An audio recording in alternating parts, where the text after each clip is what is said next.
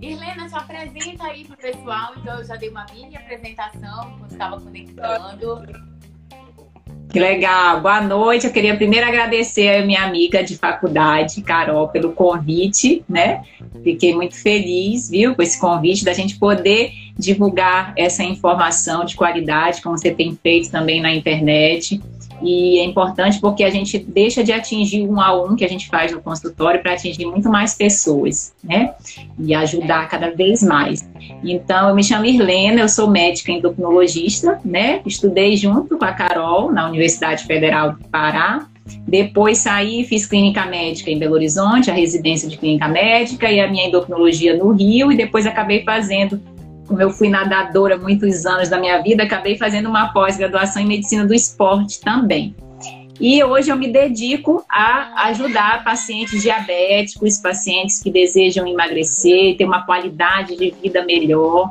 Né? Então, o meu, o meu, meu contato mesmo é muito grande com esse público e eu quero passar cada vez mais essa informação de qualidade, com aceitação e mudança de hábitos também. Está sendo um prazer para mim participar aqui com você, Carol. É, Birlina, muito obrigada. A gente conversa muito pelo WhatsApp em relação a essa mudança de estilo de vida que tem que acontecer, essa mudança alimentar. A Irlena também tem podcast que chama Doce Vida Diabetes, né, Irlena? Isso. A Helena tem Isso. um podcast muito legal, então assim, para quem tem familiar com diabetes colocar e ficar ouvindo lá durante a sua esteira, seu cardio, ela tem uma didática incrível para dar aula. E assim, de vez em quando eu consigo escutar, tenho muita didática, fala muito bem de diabetes, com muita informação científica de qualidade. Como eu falei, ela é membro titular da Sociedade Brasileira de Endocrinologia e Metabologia. Então é, é uma pessoa incrível para vocês seguirem e acompanharem tudo que ela posta lá no Instagram dela. E Irlena, então vamos começar com a, com a primeira pergunta. Na tua vamos prática, lá. assim, tão grande com pacientes diabéticos, é, como que como o, o paciente, né, o seguidor perguntou como saber se sou diabético. Aí, como é que tu orientas isso em consultório? Ótimo. Antes eu vou dizer que o nosso país, o Brasil, é o quinto maior país em número de diabetes, de pacientes portadores diabéticos do mundo, né? Então nós somos mais de 16 milhões de pessoas com diabetes e 50% ainda não sabe que é, Carol. Então esse diagnóstico que a gente precisa fazer, ele é fundamental para diminuir cada vez mais o número de complicações relacionadas ao diabetes.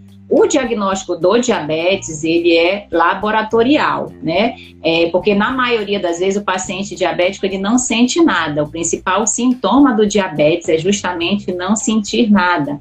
Então, exames anuais, em geral, a partir de 35 anos, principalmente se você tiver algum fator de risco, como excesso de peso, alteração do colesterol, questão de pressão alta, é, pessoas com diabetes na sua família, então história familiar de diabetes. Você que engravidou e alterou a sua glicose também tem que fazer o acompanhamento anual depois, teve diabetes gestacional. Então, esses são alguns fatores de risco que a gente precisa ter atenção na hora de fazer essa avaliação. Como fazer o diagnóstico do diabetes? Existem três medidas que a gente precisa fazer. A primeira delas, o primeiro critério, é quando a glicose de jejum, tá? Depois de 8 horas de jejum, dá maior ou igual a 126 em duas situações diferentes, em duas medidas diferentes, tá? O segundo critério é após o teste de tolerância oral à glicose, que é aquele teste ruim do líquido doce, que realmente a gente só pede quando há necessidade. A gente, se essa glicose estiver acima de 200, também já podemos fechar o diagnóstico do diabetes. Hoje a gente já tem um critério que é relativamente mais moderno, mas é de pouco tempo para cá, que é o da hemoglobina glicada. Para quem não sabe, a hemoglobina glicada é o método que a gente vê a média da glicose dos últimos três meses, porque a glicose ela se liga na hemácia, que é a hemoglobina que transporta o oxigênio no sangue. Então, se a hemoglobina glicada estiver acima de 6,7, maior ou igual a 6,7, também é um dos critérios. E ainda temos um quarto critério que envolve a questão dos sintomas, que é quando, por um acaso, você às vezes vai na casa de alguém, está participando de alguma feira, que você vai e mede a sua glicose, e essa glicose está acima de 200, e com sintomas clínicos, ou seja, emagrecimento, excesso de sede, excesso de fome, é, quando você tem muita infecção urinária, principalmente mulheres, homens com diagnóstico de impotência sexual, sintomas relacionados maior que 200 também fecha o diagnóstico. Então, são quatro modalidades, aí, quatro critérios que a gente usa na prática para dizer se uma pessoa é portadora de diabetes ou não. Certo. Então, sempre vai, sempre vai precisar do exame laboratorial e daí a, a importância do profissional, assim, do médico, qualquer médico, basta ter um CRM, né? A gente estuda isso, na faculdade, a gente estuda isso nos consensos, qualquer médico pode solicitar esses exames. Né? Alguns exames, por exemplo, uma glicemia, eu acho que também o nutricionista pode pedir, mas é um diagnóstico médico, porque é um diagnóstico de doença. Então, geralmente a gente pede a glicose, a glicemia de jejum, a hemoglobina glicada. A gente pede, é, eu sempre peço a, a, glicemia de jejum e a hemoglobina glicada. Em alguns casos eu completo com a insulina, porque eu já tento ver se existe alguma resistência, né? E na verdade não ser a dosagem de insulina ainda não entrar como, como um critério diagnóstico, né? Sim, sim. Agora, uma coisa, é, geralmente a gente, a gente vê pacientes abrindo o quadro do diabetes já com uma complicação, é isso? Já com um infarto, já com um AVC, já, por exemplo, renal crônico, então, é, ou então com uma doença renal é, crônica não dialítica, uma nefropatia. E aí é, entra nesses 50% da população que nem sabe ainda que é diabético. O que que tu costumas, é, nesse primeiro, a gente sabe que são dois exames, né? Porque tem que se confirmar. O que que tu costumas orientar em relação, é, logo nessa primeira abordagem com o paciente? É, porque como que é a tua primeira abordagem? A gente está falando sobre a abordagem integrativa do diabetes, né? E eu falei, eu sei que fizeste medicina do esporte, tem essa abordagem mais integrativa, não é só aquela questão do, ah, olha, você tá diabético, te abraça aí com essa medicação para sempre, que não tem melhora. Como é que tu costuma abordar entre o primeiro exame e o segundo? Quais, quais tu achas que são tipo assim, as cinco principais medidas que o paciente tem que adotar para buscar um, um, segundo exame, tipo, é, melhor? Negativo, é, quando... aspas. Sim, sim. Na verdade, quando a gente já tem um exame laboratorial alterado, Carol, a gente não espera muito não, sabe? Dependendo do valor, a gente já começa essa abordagem inicial, porque a pessoa, na maioria das vezes, tem no mínimo um pré-diabetes, né? Então, já é preciso abordar de maneira mais específica. Eu acho que a gente é, ficar parado, já vendo alguma coisa acontecer, não ajuda em nada o paciente, tá? E quando a gente fala em diabetes, a gente sabe que nos últimos 5 a 10 anos houve uma evolução muito grande do ponto de vista do tratamento medicamentoso para o diabetes. Muitas drogas novas, muitas drogas que inclusive previnem complicações, evolução de complicações crônicas, porém, a gente precisa voltar ao básico, né?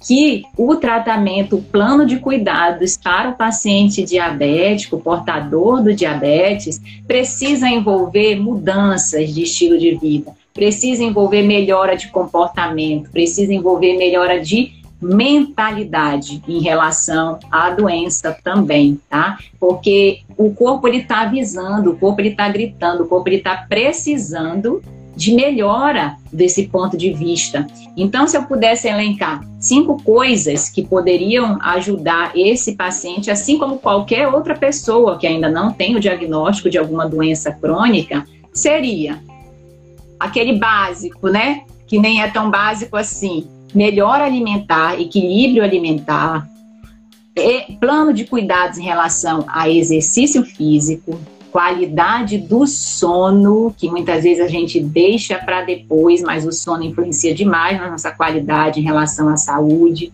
A questão intestinal faz muita diferença também e gerenciamento de estresse. Então, assim, eu acho que esses cinco pilares aí, tem outros que a gente também trabalha dentro do consultório. Mas se a gente conseguir equilibrar talvez um ou dois desses cinco aí, a gente já consegue um benefício muito grande na saúde, seja do paciente portador de diabetes ou não.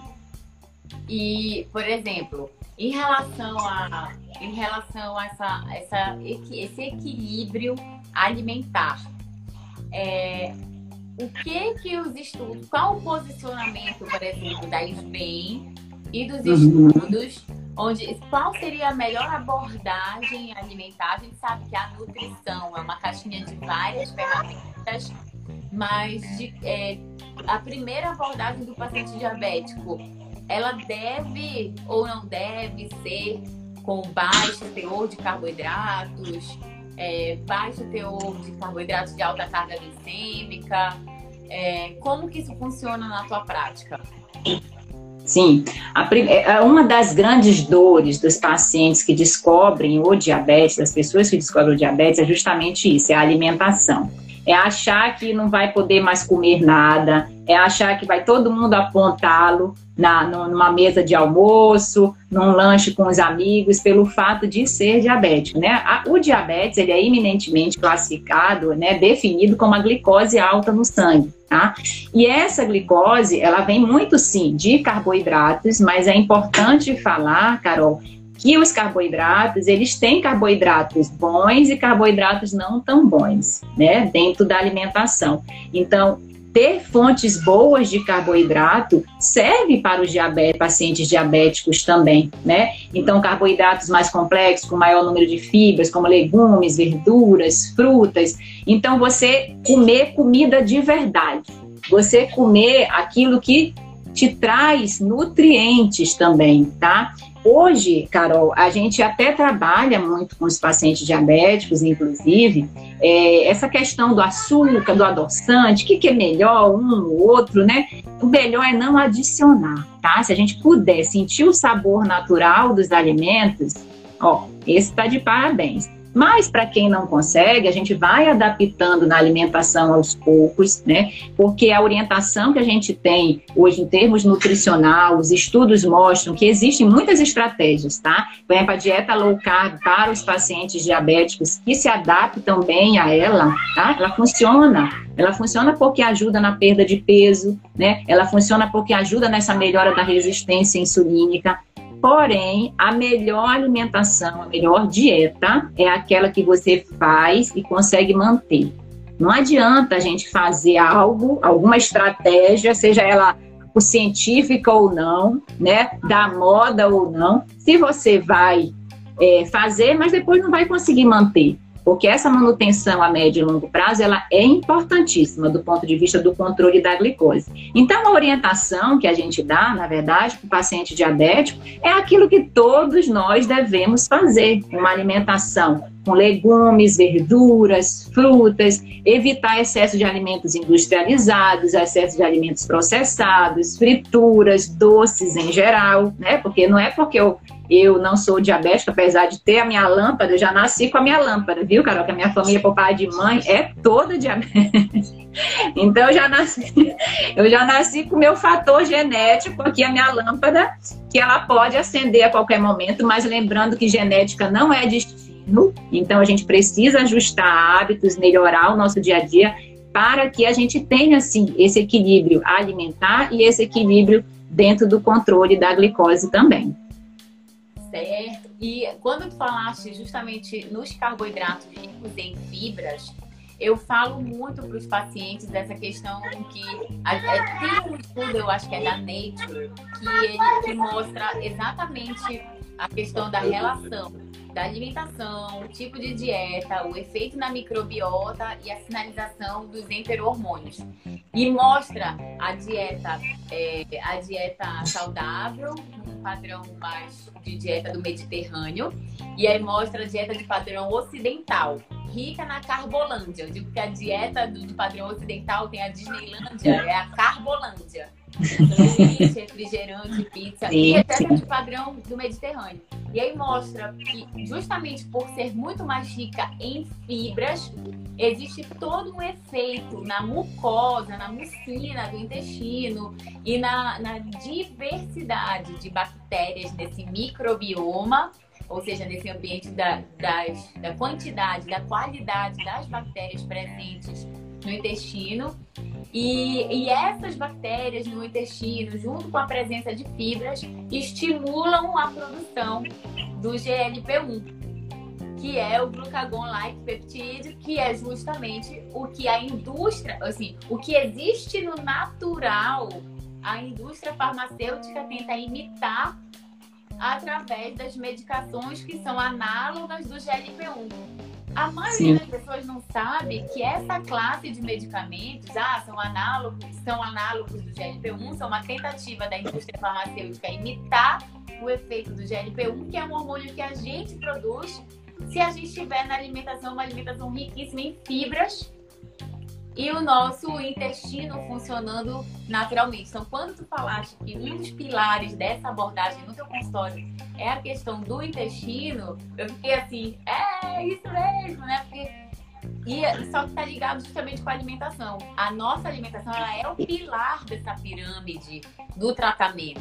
Se, se, a, se existir a necessidade de algum medicamento, vai ser o, a cerejinha do bolo, né? Vai ser o, o, topo da pirâmide. Muito bom, muito legal. Eu vou colocar uma perguntinha do. Se quiser falar alguma coisa, vou pegar uma pergunta aqui dos seguidores. Não, eu acho que é isso mesmo. Essa, essa a flora intestinal hoje está sendo muito estudada e tem muita relação com diabetes, emagrecimento, doenças autoimunes. Então você e essa flora intestinal, cara, eu acho que é importante falar aí para quem está na live também que ela vem desde a barriga da nossa mãe. Então, quando a, quando a mulher está planejando engravidar, né? Eu acho que a gente já pensar nisso também influencia no, futuro do, do, bebê, né? Então, fazer uma gestação, uma alimentação equilibrada, o aporte de nutrientes nesse período gestacional já influencia na questão de flora intestinal. Depois passa por hábitos que, que se tem aqueles 3 mil dias, né? Daqueles famosos 3 mil dias da criança, que são os três primeiros anos, né? Que a criança vive, também influencia. Até a, a forma de parto também também influencia, o exercício influencia, então o gerenciamento de estresse influencia, então tudo influencia nessa questão da flora intestinal. Aí a pessoa diz: Ah, doutora, mas minha mãe não teve cuidado, eu nasci de parto cesárea, eu não amamentei, né? Porque a amamentação também é uma coisa que influencia na flora intestinal. E o que, que eu faço agora? Tem jeito, tem jeito de você mudar os hábitos, né? Não é fácil. É, demora mais, você mais. Sim. Sim, não é fácil, mas tem jeito, né? Não está perdido. Tem jeito de você mudar esses hábitos, melhorar essa alimentação, praticar exercício, para que você consiga, sim, ter essa flora intestinal melhor, esse reflorestamento e ter me melhor chance, né, de, de uma saúde mais equilibrada. Em relação a, a essa, essa parte também da resistência periférica à insulina, que um dos, um dos pilares dessa abordagem mais integrativa é a questão do exercício físico, a gente vê muitos pacientes, ainda mais, olha aí, a médica do esporte. Gente, vocês estão aqui com uma nutróloga, cirurgiã é, bariátrica, endócrino e médica do esporte na mesma live. Uma, tá legal. integrativa. Deixa, sim, então assim, nessa questão da resistência periférica à insulina, como até como médica do esporte. Fala a tua opinião assim. Porque tem muito paciente diabético que chega com a gente e acha que caminhar vai ser o suficiente. Então, conta um pouquinho em relação ao esporte, como que a gente pode estar fazendo entrar esse chip, né, esse, essa nova apostila, esse novo chip, novo drive na cabeça dos pacientes diabéticos, que muitas vezes têm, às vezes, 50, 60 anos ou mais, e eles devem fazer algum outro tipo de exercício. Conta um pouquinho da, da, tua, da tua abordagem aí, integrativa em relação ao esporte. Sim, essa questão do, da prática de exercício físico conta muito, né, dentro desse equilíbrio que a gente busca de glicose, melhora de resistência insulínica e outros fatores em, que influenciam também. É, hoje a gente sabe que o exercício de fortalecimento muscular, a musculação é algo fundamental, tá? É, é, algo que melhora essa resistência insulínica, é algo que te dá sustentação óssea, te dá melhora de equilíbrio, né? Então, a musculação, o músculo, ele é um órgão endócrino, tá? O músculo é reconhecido hoje como um órgão endócrino que produz estímulos, só, eu acho que até felizmente, né, Carol, ele é o único órgão endócrino que a gente precisa estimular. É. Os outros funcionam sem o nosso estímulo. Assim como, assim como há, há relativamente pouco tempo atrás, o intestino também foi reconhecido como um órgão endócrino. Ele produz enterohormônios, como Isso. o GLP-1, né? Que é o glutamate E o músculo é um órgão endócrino também. O músculo é um órgão endócrino e exercício é remédio dentro do controle do diabetes também, tá? É claro que dentro de um mundo ideal, a gente deveria associar exercícios de fortalecimento muscular e exercícios que trabalhem é, condição cardiopulmonar também, que são os exercícios aeróbicos, né? É, só que para a pessoa que não está fazendo nada, eu digo qualquer coisa, eu digo de uma consulta para outra, olha, qualquer coisa serve, tá? E não precisa... Micro, eu digo que são os micro resultados. Ninguém vai sair do, de uma consulta de uma hora e vai virar bodybuilder. Né? Não, não tem Esses como. São micro resultados. Comece com aquilo que você consegue, faça o melhor que você pode, nas condições que você Isso. tem atualmente, Isso. e você pode ir aos poucos, né, melhorando, nunca mais. É Isso. Isso. Porque tem, tem pessoas que às vezes não estão fazendo nada e querem começar no crossfit, não estão fazendo nada e querem começar correndo, não estão nem caminhando, querem começar correndo. Então comece devagar no seu ritmo, fazendo 20 minutos que seja, que você consiga fazer 20 minutos, 30 minutos, três vezes por semana de qualquer coisa.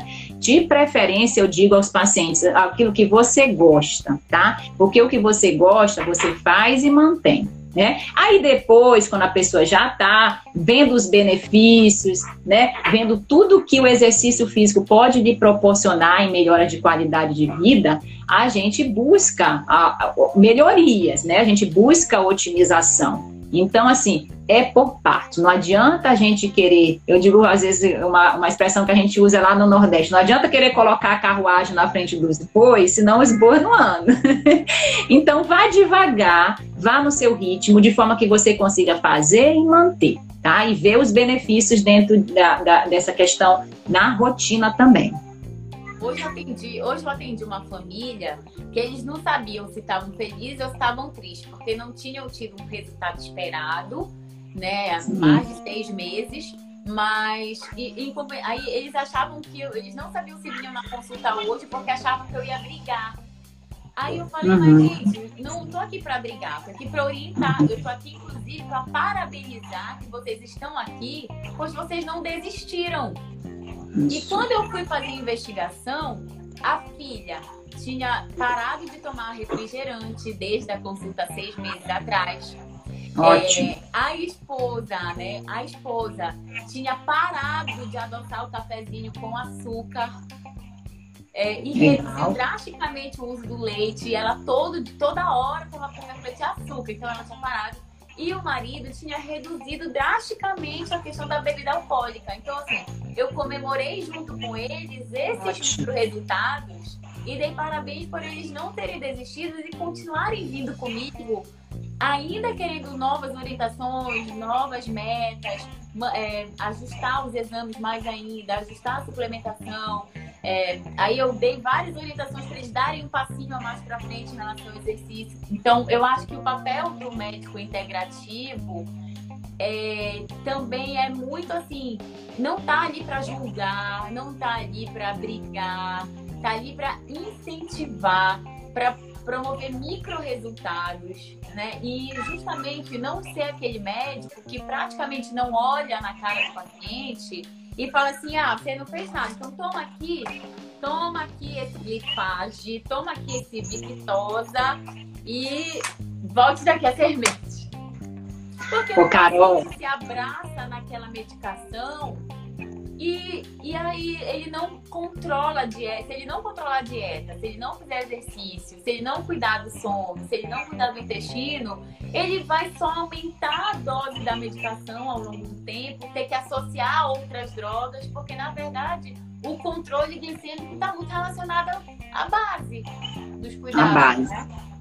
A base. É, isso é tão importante a gente abordar essa, esse lidar, essa relação médico-paciente, porque isso faz total diferença dentro do tratamento. Né? Muitas vezes a gente que, que cuida muito de pacientes com excesso de peso, com a questão do, do descontrole da glicose, os pacientes, é, por experiências passadas, deixam de vir em Então é isso. Se você gostou do nosso conteúdo, eu vou te pedir duas coisas. Primeiro, compartilhe com seus amigos e familiares para que mais pessoas tenham essa informação e se beneficiem desse projeto também. E a segunda coisa, nos acompanhe nas nossas outras redes sociais, no nosso Instagram, arroba doutora Irlena Endócrino, nossos canais de YouTube e Telegram Endocrinologia em Foco. Será um prazer ter você junto conosco. Obrigada, forte abraço, até o próximo. Tchau, tchau.